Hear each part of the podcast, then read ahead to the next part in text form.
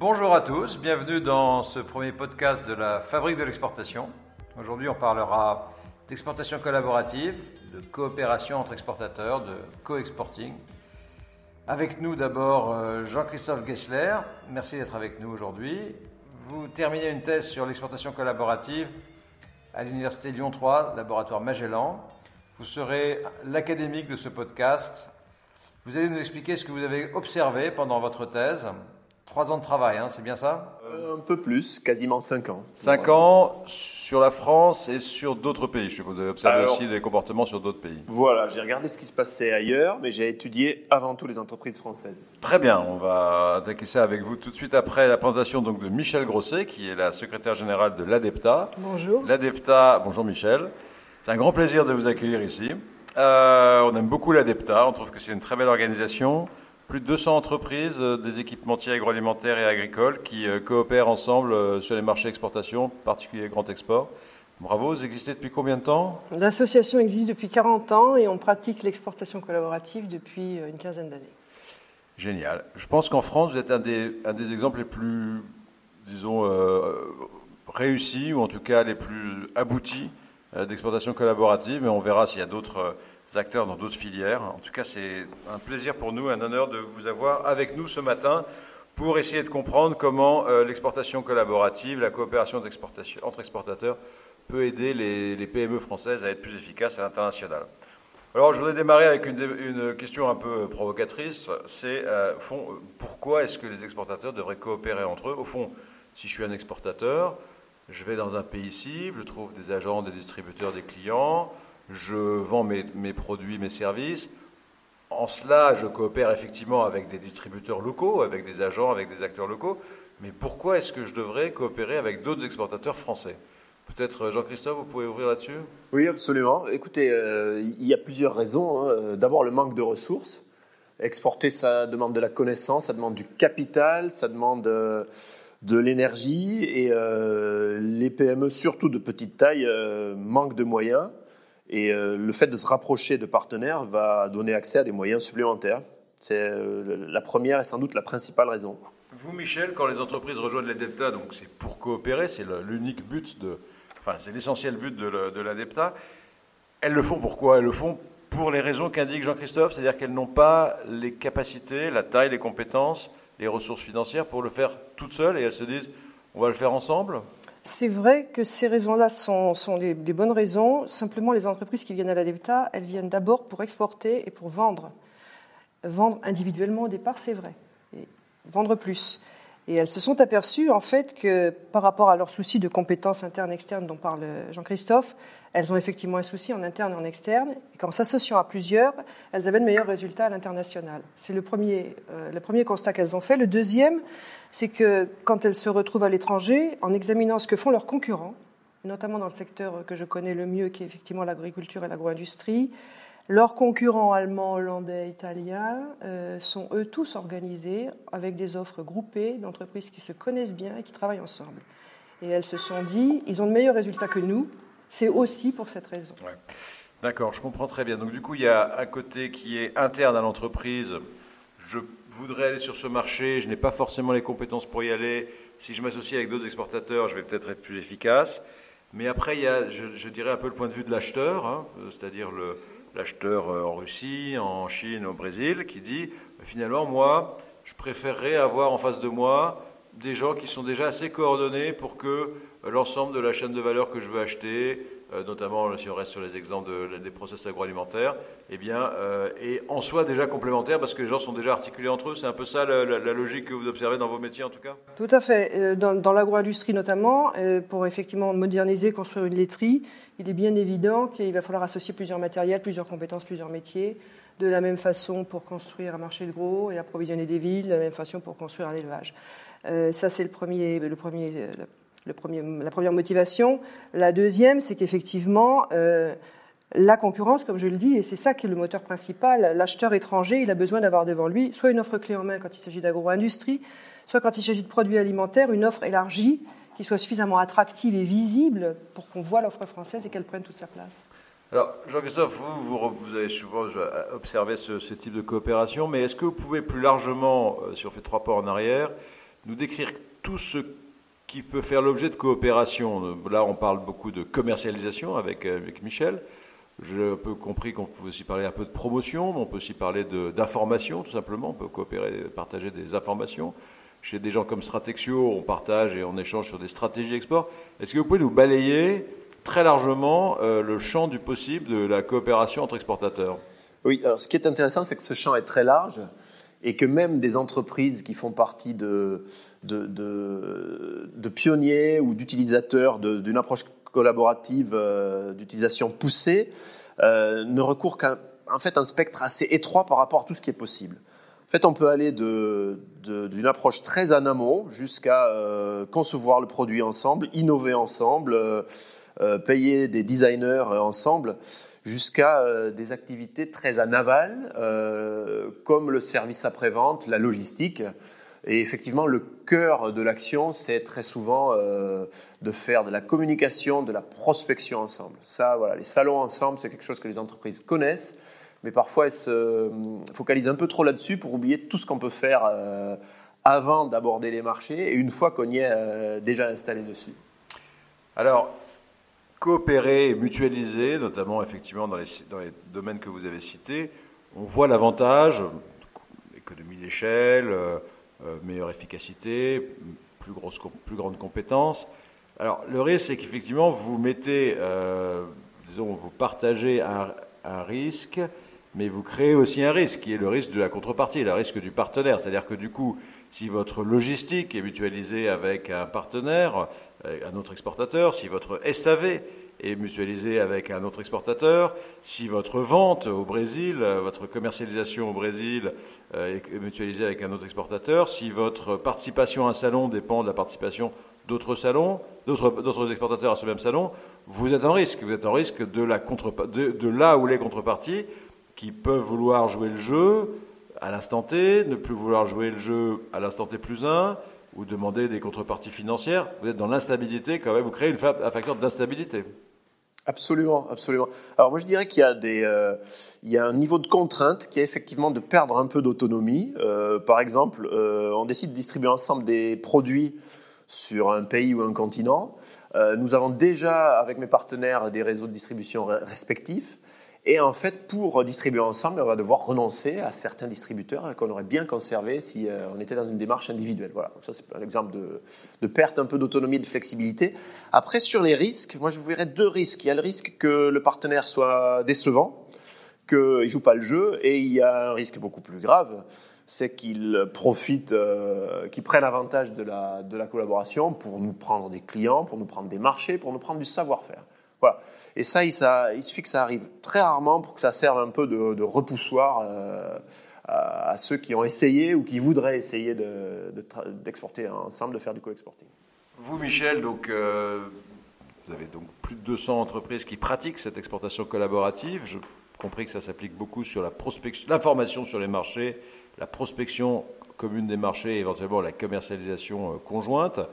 Est-ce que ces problèmes d'incertitude et d'opportunisme euh, de la contrepartie, euh, qui peut devenir un peu instable, euh, enfin des partenaires, des, co-engagés. Est-ce que vous l'observez et comment éventuellement ça se régule? Comment ça fonctionne oui, ces, ces, problèmes existent tout à fait et, sont, sont, sont, présents dans l'esprit des entreprises, en se disant si je m'engage dans le collaboratif, est-ce que je ne vais pas y perdre justement en autonomie et en démarche individuelle que je gère moi tout seul comme je l'entends? Alors en fait, nous à l'ADEPTA, on fait une distinction assez forte entre ce qui est le collectif, ce qui est un peu l'apprentissage du collaboratif, et le collaboratif. Et le collaboratif, chez nous, il s'est inscrit dans la durée. C'est-à-dire que pour des entreprises acceptent de collaborer, donc de coopérer ensemble et de partager justement, même simplement des actions commerciales ou des actions de communication, il faut la confiance et la durée. Il faut qu'elles se connaissent bien, qu'elles se fassent confiance et qu'elles acceptent effectivement de lâcher prise pour partager avec d'autres. Euh, et, ce temps-là est assez long. Donc il faut effectivement se donner le temps avant de partager avec un autre partenaire entreprise, qu'elle soit deux, trois ou dix, euh, prendre le temps d'avoir établi entre les, différentes euh, parties prenantes un climat de confiance et, un climat de réciprocité. Donc la démarche collaborative, elle commence à s'engager à partir du moment où une entreprise a envie de partager avec une autre quelque chose qu'elle apporte elle-même à d'autres. C'est le point de départ. C'est pas simplement de voir, écoutons ce que font les uns les autres et je vais voir si moi j'y ai gagné c'est qu'est-ce que je peux leur apporter moi-même. Et à partir du moment où on a créé ce climat de confiance, on peut engager des actions qui vont très très loin jusqu'à la réponse effectivement commune à un appel d'offres. Donc vous préconisez quelque chose qui est un peu de démarche progressive, c'est-à-dire on commence par, par, partager par exemple de l'information. Et des actions collectives qui permettent de se rencontrer le plus euh, souvent possible. Sur les marchés, on partage des opportunités qui existent euh, ici en Indonésie, demain en Malaisie, etc. Et on voit comment on peut euh, bénéficier collectivement mieux de ces informations en les partageant. On voit où sont les complémentarités de compétences et non forcément les concurrences. Et à partir de là, on peut commencer à construire un puzzle qui réunit un ensemble cohérent qui peut commencer à partir ensemble sur un marché. Financièrement, ça se passe comment? Est-ce qu'il y, a, donc, il y a des dépenses qui sont mutualisées euh, Il y a des revenus issus de la collaboration? Comment euh, ça se finance en fait? Euh, une coopération Des choses très simples, prenons des choses très simples. Partage d'informations, euh, promotion collective et commercialisation. Sur ces trois types d'actions, chez vous ou dans ce que vous observez, Michel, euh, ça se finance comment? En fonction de l'opération qu'on a organisée, en fait, on établit un budget, il y a, donc un coût et c'est mutualisé, c'est-à-dire c'est partagé par le nombre d'entreprises qui s'inscrivent dans l'opération. donc c'est vous, opérateur Adepta, qui proposez une action, que ce soit une partage d'informations sur un marché, une, prospection commune sur un marché, une promotion dans un salon ou euh, un appel d'offres, c'est vous qui proposez en fait à la fois et qui évaluez le coût et qui vous dites voilà ben, la, clé de répartition qui nous semble juste entre les différents acteurs, c'est celle-ci. Dans, le cas dans le cas particulier de l'ADEPTA, effectivement, nous sommes une structure, je dire, intermédiaire qui permet aux entreprises de, se regrouper entre elles et on est l'organisme qui organisons effectivement cette mutualisation. Mais il existe des groupes d'entreprises qui s'organisent très bien entre elles seules et qui font effectivement un tour de table sur le coût de l'opération qu'il y aura organisée, qui font un partage entre elles des coûts et qui se répartissent les charges. Donc les différentes formes d'exportation collaborative ne sont pas forcément par l'intermédiaire d'une structure comme une association ou une fédération. Il y a des clubs qui spontanément existent et organisent entre eux des opérations euh, à coût partagé. Alors ces opérations à coût partagé, on les observe effectivement euh, et on imagine qu'au départ, bon, la mutualisation des coûts est faite au prorata du nombre de membres donc sur une base, disons, équitable, mais les recettes peuvent être euh, différentes. Elles peuvent euh, euh, bénéficier plus à Paul plutôt qu'à Jacques. Et dans la durée, ça peut poser des problèmes. Vous avez observé ça, Jean-Christophe, dans vos études, vous? Oui, j'ai observé ça. Le cas où, au bout de quelques mois, certains partenaires ont déjà eu des retombées, ont fait du chiffre, des ventes, et les autres ne l'ont pas. ça implique de, rappeler à ceux qui n'ont pas encore bénéficié pourquoi ils sont venus. Ça implique d'avoir expliqué au début qu'il faudrait un degré de patience. Ça ne se compte pas en mois, mais plutôt en, en années. Donc, euh, euh, il y aura souvent le rôle d'un leader dans le groupe ou d'un coordinateur, comme par exemple euh, le rôle de Michel pour l'Adepta, qui permettra de faire patienter ceux qui n'ont pas eu les retombées dans, un premier temps. Mais c'est effectivement une question assez sensible. C'est un sujet important, le rôle du leader. Je pense qu'effectivement, quand 3, 5, 10, 15 entreprises décident ensemble de faire une, une, action, une réunion trimestrielle pour partager des infos sur les opportunités dans le marché, un salon ici ou là. Elles se réunissent et la démarche spontanée, c'est que euh, on est en coopération et donc on est euh, tous égaux. Et donc on partage les décisions, peut-être on les prend à la majorité, je ne sais pas, mais en tout cas on a une décision collégiale. Mais assez rapidement, d'autres facteurs dans le marché, par exemple, demandent à ce qu'il y ait des leaders. Et euh, ça veut dire, par exemple, que si demain je suis un acheteur saoudien qui veut monter une filière complète de production donc de fruits et légumes, je veux avoir un seul contracteur.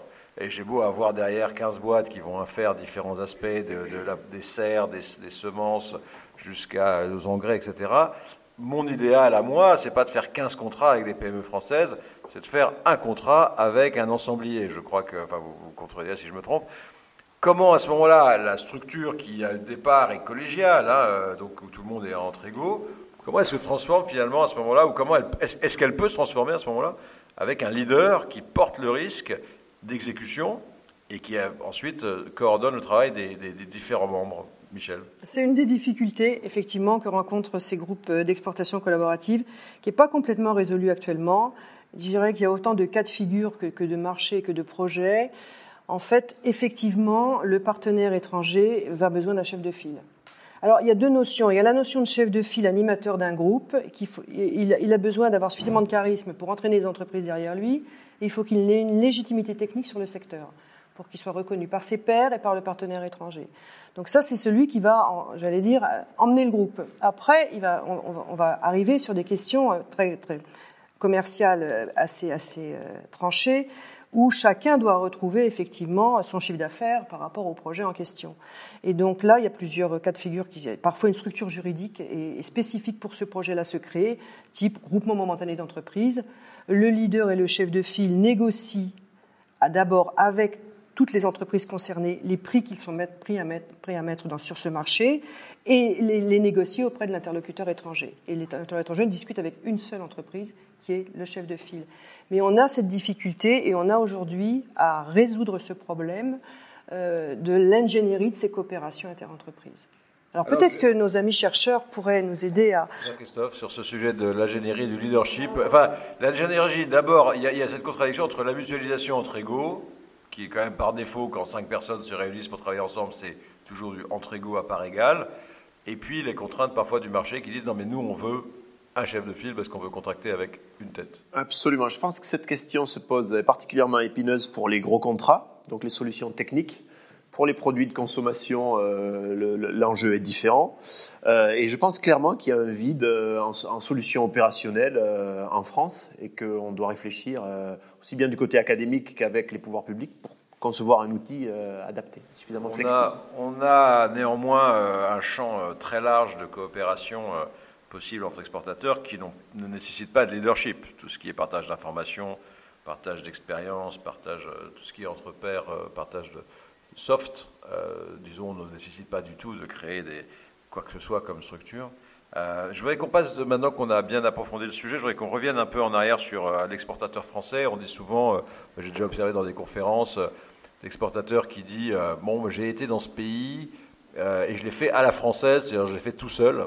Et si j'avais à le refaire, je le referais avec d'autres. Je l'ai entendu plein de fois.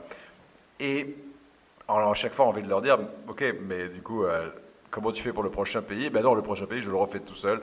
Et puis trois ans plus tard, je dirais que j'aurais préféré le faire avec d'autres. Alors, si on se met dans, la peau d'un exportateur français qui veut donc euh, explorer l'hypothèse de le faire avec d'autres, euh, par exemple prospecter la Turquie, prospecter l'Inde, etc., des pays qui sont pas faciles et peut-être effectivement il vaut mieux se renforcer avant de, avant de, les aborder. Comment est-ce que vous, on peut leur conseiller de s'y prendre euh, Et là, je parle de, tout secteur, hein, pas spécifiquement bien sûr des, secteurs adepta. Ok, je, suis tout seul, je connais mon exportation, je connais mon marché, je connais mon produit, je sais que je vais aller prospecter l'Inde de la Turquie. Comment je me renforce avec d'autres? Comment je m'y prends concrètement? Jean-Christophe euh, Moi, je verrais deux, deux, axes. Il y a le premier qui euh, va raisonner sur où je veux aller, où est-ce que je souhaiterais aller et qui peut m'y aider parce qu'il connaît ce marché. D'accord? Donc là, euh, j'aurai un premier niveau de, soutien et de mutualisation, mais qui va être assez limité si on n'appartient pas au même, euh, au même secteur d'activité, parce que les synergies seront assez limitées. Le deuxième niveau, qui à mon avis est plus, euh, possède un potentiel beaucoup plus fort, c'est de se poser la question de, de la complémentarité. Quels sont les acteurs potentiellement partenaires que je connais ou que je ne connais pas encore et auxquels je pourrais proposer une forme de donnant-donnant entre ce que je pourrais leur apporter et euh, ce que eux pourraient m'apporter. Donc on fait une espèce de mapping, on repère des profils et euh, on s'en rapproche, on entre en contact pour après euh, mettre en place un processus de, sélection. Vous voulez dire, d'abord, prenons l'exemple de la Turquie, je vais aller vendre des cosmétiques en Turquie. au fond, je me rapproche d'autres entreprises qui sont déjà présentes en Turquie. Alors à ce moment-là, il y, a, une asymétrie quand même. D'autres entreprises du même secteur, par exemple consumer goods qui sont déjà en Turquie et qui pourraient, euh, avec qui je pourrais, coopérer sur la Turquie, avec là du coup une asymétrie qui est que l'entreprise connaît très bien la Turquie et moi, et moi moins bien. L'autre, exploration, c'est je suis dans la cosmétique, je fais des rouges à lèvres, et je connais quelqu'un en France qui fait des euh, parfums, et on va, mais qui n'est pas en Turquie, et donc j'essaye de l'intéresser à la Turquie en lui disant, bah, écoute, allons-y ensemble, euh, on sera plus fort, et puis on peut être 3, 4 ou 5, là je ne vais pas limité. C'est ça un peu les deux, les deux axes que vous, que vous évoquez? Voilà, ce sont les deux axes. Dans le deuxième cas, la personne peut, ou l'entreprise peuvent déjà être présents sur un marché, mais auront intérêt à me rapprocher de leur réseau, de leurs partenaires, parce que ils faciliteront le sourcing à leur euh, distributeur local, euh, qui présenteront une offre plus large. Donc, je peux également intéresser euh, l'entreprise vers laquelle je me dirigerai, même si elle est sur le pays et pas moi. Mais à ce moment-là, il est légitime que l'entreprise qui vous introduit, parce qu'elle est déjà en Turquie, vous demande une rémunération ou une commission ou un ou un upside, quelque chose qui fait qu'elle s'y retrouve. Parce qu'au fond, si elle est déjà, elle a déjà fait tout le travail initial pour placer ses produits sur la Turquie, elle a légitimité à, en demander de rémunération. Alors sur principe, je suis tout à fait d'accord, euh, d'autant que ça donnerait un peu de crédibilité euh, et une structure aux attentes de part et d'autre. Euh, mais c'est quelque chose qui n'est pas du tout automatique. C'est un réflexe que que les PME euh, n'accepteront pas forcément que de se voir facturer euh, une mise en contact ou un rapprochement entre un exportateur et son réseau de distribution. Je pense que c'est plutôt un facteur euh, qui pourrait clarifier la démarche et lui donner un cadre, mais il n'y a, pas d'automatisme ou il y a assez peu d'utilité ou de vision pour aller vers ça spontanément. Vous, Michel, une entreprise française qui, pour l'instant, prospecte en solo et qui se dit, bah, finalement, au fond, euh, c'est pas con cette histoire d'exportation collaborative ou de, coopération entre exportateurs. Qu'est-ce que vous lui donneriez comme conseil pour démarrer une coopération, pour euh, explorer cette hypothèse en tout cas et faire un arbitrage ensuite? Est-ce que je continue en solo ou est-ce que je fais avec d'autres? Mais pour se créer une vraie alternative, vous voyez, parce que pour l'instant, j'ai l'impression que les gens, bah, ils se disent, bah, j'ai pas d'alternative. C'est-à-dire, je vois que c'est intéressant, mais finalement, la Turquie, bah, je vais y aller tout seul, quoi parce que c'est pas facile de, trouver eh, les partenaires avec qui euh, je vais pouvoir avoir une coopération euh, saine, durable, équilibrée, etc. Vous donneriez quoi comme conseil euh, ou comme conseil d'action à, ce genre d'entreprise? Alors nous, le conseil il est très simple, c'est qu'en fait on leur dit bah, rejoignez des clubs d'entreprises qui travaillent déjà ensemble et rejoignez des structures au sein desquelles vous allez peut-être trouver l'information qui vous intéresse sur le marché en question. Euh, et, donc, alors, les entreprises qui approchent l'ADEPTA, c'est assez simple. C'est d'ailleurs un, des principaux motifs d'adhésion à l'association. C'est les entreprises qui sont en solo et qui nous disent aujourd'hui, je ne veux plus, moi, c'est trop compliqué d'aller en Turquie tout seul. Donc, ils vont entrer dans un groupe d'entreprises spécialisées chez nous sur le même secteur d'activité. Les entreprises sont beaucoup plus à l'aise quand elles travaillent avec des gens qui font le même métier ou presque, en tout cas dans le même secteur d'activité, et souvent la même taille d'entreprise. Donc elle a des plans, majoritairement des PME, donc elle se retrouve dans un univers qui est à peu près le même que leur. Et c'est fait partie des conditions d'entrée, c'est-à-dire que les entreprises qui entrent dans ces groupes sectoriels euh, de la viticulture ou autres, elles partagent entre elles les contacts qu'elles ont dans les pays. Donc chaque entreprise dit, euh, ce monsieur qui va rentrer chez nous parce qu'il s'intéresse à la Turquie, on va lui dire à l'entrée, voilà toutes les entreprises chez nous qui ont mis une croix dans le pays Turquie pour dire je suis prête à partager un contact. Là, on va, lui donner, on va lui donner toute la liste des entreprises qui nous ont dit nous, en, Turquie, on peut aider les gens. Et chacun va se. va, s'envoyer l'information. on voit quand même que c'est une ingénierie assez subtile. Enfin, je, il faut quand même avoir. Bah, c'est, le milieu associatif, c'est le milieu associatif qui le fait. Oui, oui. Non, mais c'est ça. Donc là, vous parlez d'un système où il y a déjà un contexte. Euh, la PME, euh, qui n'est pas dans les secteurs que l'ADEPTA couvre, elle n'a pas forcément en face d'elle une organisation associative type euh, fédération professionnelle, association d'exportateurs, qui propose ce contexte déjà structuré, parce que là, vous dites, bon, il, faut dire dans quel, il y a toute une règle du jeu, ce qui est, ce qui est remarquable, hein, mais euh, c'est pas facile à créer. Jean-Christophe, vous voulez rebondir là-dessus? Oui, ce que je voulais ajouter, c'est qu'effectivement, à mon avis, l'ADEPTA est un des cadres, si ce n'est le cadre le plus avancé euh, aujourd'hui en France. Mais moi, j'ai pu euh, rencontrer euh, des responsables internationaux de beaucoup de fédérations professionnelles et des clubs export ou clubs internationaux existe euh, et, se structure, de nouveau se monte. Et je voudrais rajouter euh, un avantage par rapport à un rôle que ces euh, clubs internationaux jouent par rapport à ce qu'a dit Michel, c'est qu'ils jouent un peu le rôle de, de, casting. Ils connaissent leurs adhérents sur la durée. Et pour des projets qui vont demander une forme d'implication, par exemple répondre à un appel d'offres, ils vont être capables de sélectionner des profils d'entreprises, mais aussi de personnes, hein, parce qu'on n'a pas parlé jusqu'à présent de l'aspect relationnel, qui est très important dans la capacité à faire travailler des gens ensemble. Et souvent, l'animateur est au centre euh, des différentes interactions et est capable de choisir des profils adaptés pour euh, un appel d'offres, pour euh, une mission de prospection sur un pays, et, de faire que, de donner plus de chances au groupe constitué de réussir que si on y avait mis ben, tous ceux qui étaient disposés à y participer. Michel, pour terminer sur, avec un aperçu un peu plus large que la France, vous avez cité comme concurrents les Néerlandais, les Allemands et les Italiens, dont vous avez indiqué que, en tout cas dans vos secteurs, ils avaient une approche assez collective des cibles et des marchés internationaux.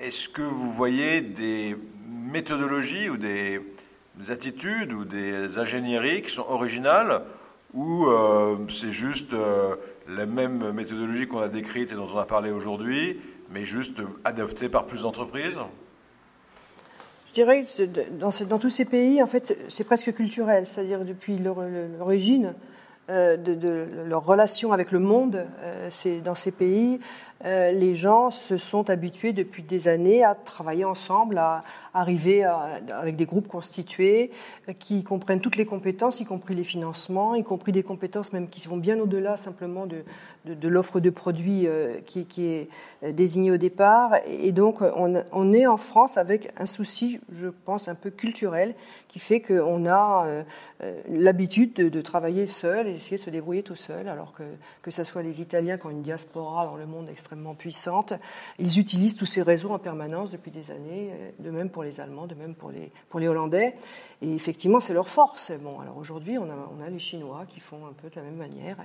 Et, là, on a un retard à rattraper. Mais, mais je veux dire, aujourd'hui, en France, maintenant, cette idée de il faut qu'on y aille à plusieurs et tous ensemble, elle est acquise. Hmm. Maintenant, il faut se donner les moyens de les mettre en œuvre. que les choses ont quand même beaucoup changé sur ce sujet en France depuis, depuis 20 ans.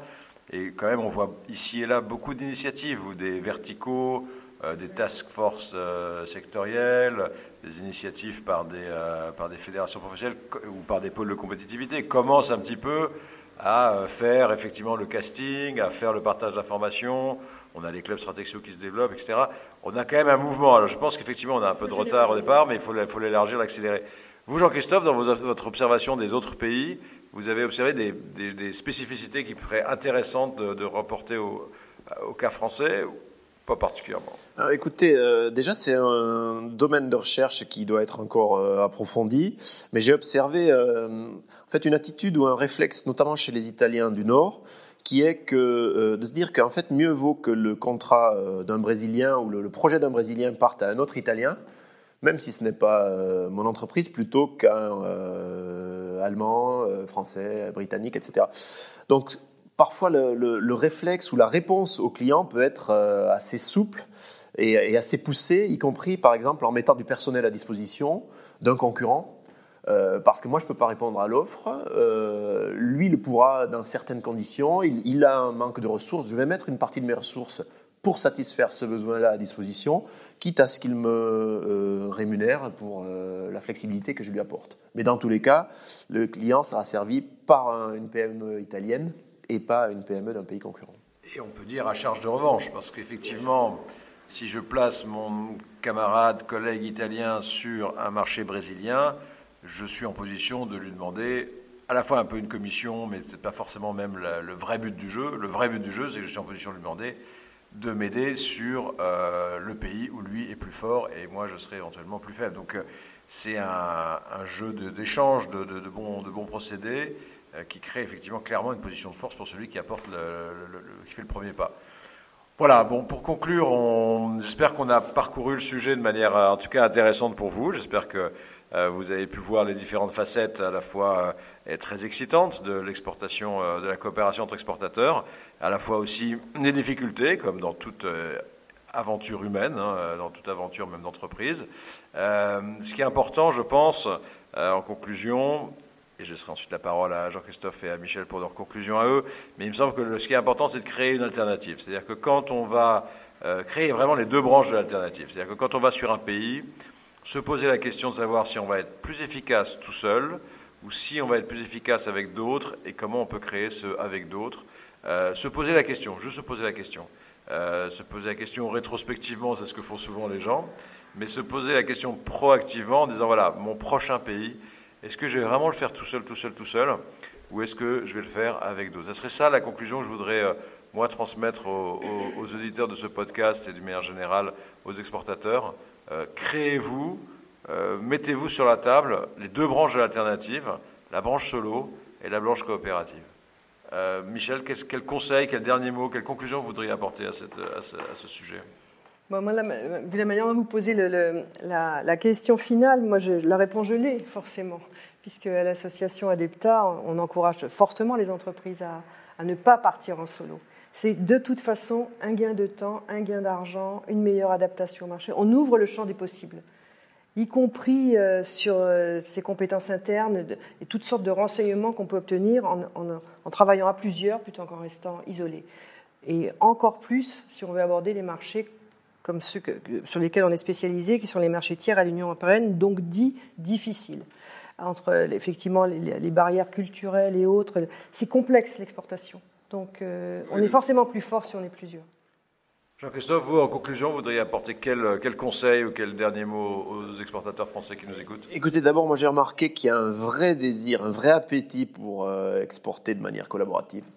Euh, je l'ai constaté euh, aussi bien chez les fédérations que chez les PME. C'est un sujet qui intéresse beaucoup, mais pour lequel les entreprises ne savent pas comment l'aborder. Donc il y a tout un, tout un, un, champ de réponses à apporter. Je leur conseillerais, moi, de s'inspirer de d'observer des solutions inspirantes qu'elles ont vues dans leur filière ou dans leur entourage et de se demander pourquoi ces entreprises-là arrivent à aborder l'export à plusieurs et que eux, jusqu'à présent, n'y sont pas arrivés. Essayer de repérer euh, euh, si c'est dans la démarche, euh, dans donner des objectifs de long terme, si c'est dans la complémentarité, si c'est dans les relations qu'ils ont mis en, en place ensemble au sein d'une fédération, et petit à petit de se rapprocher de ces modèles-là. Merci à tous les deux. Merci Jean-Christophe. Merci Michel. C'était très inspirant. Merci à tous nos auditeurs qui sont restés jusqu'au bout de ce podcast. Si vous avez aimé, vous partagez. Et si vous voulez en savoir plus, vous allez sur le site de la Fabrique de l'Exportation pour découvrir plusieurs articles sur ce sujet.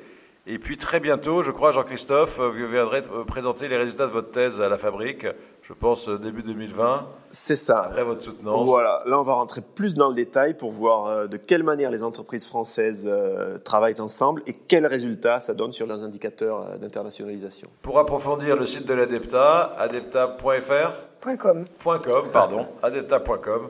Et très bientôt, donc, Jean-Christophe Gessler, une conférence au think tank et, et, un certain nombre de publications qui y seront reliées. Merci à tous et une très bonne journée à tous les exportateurs.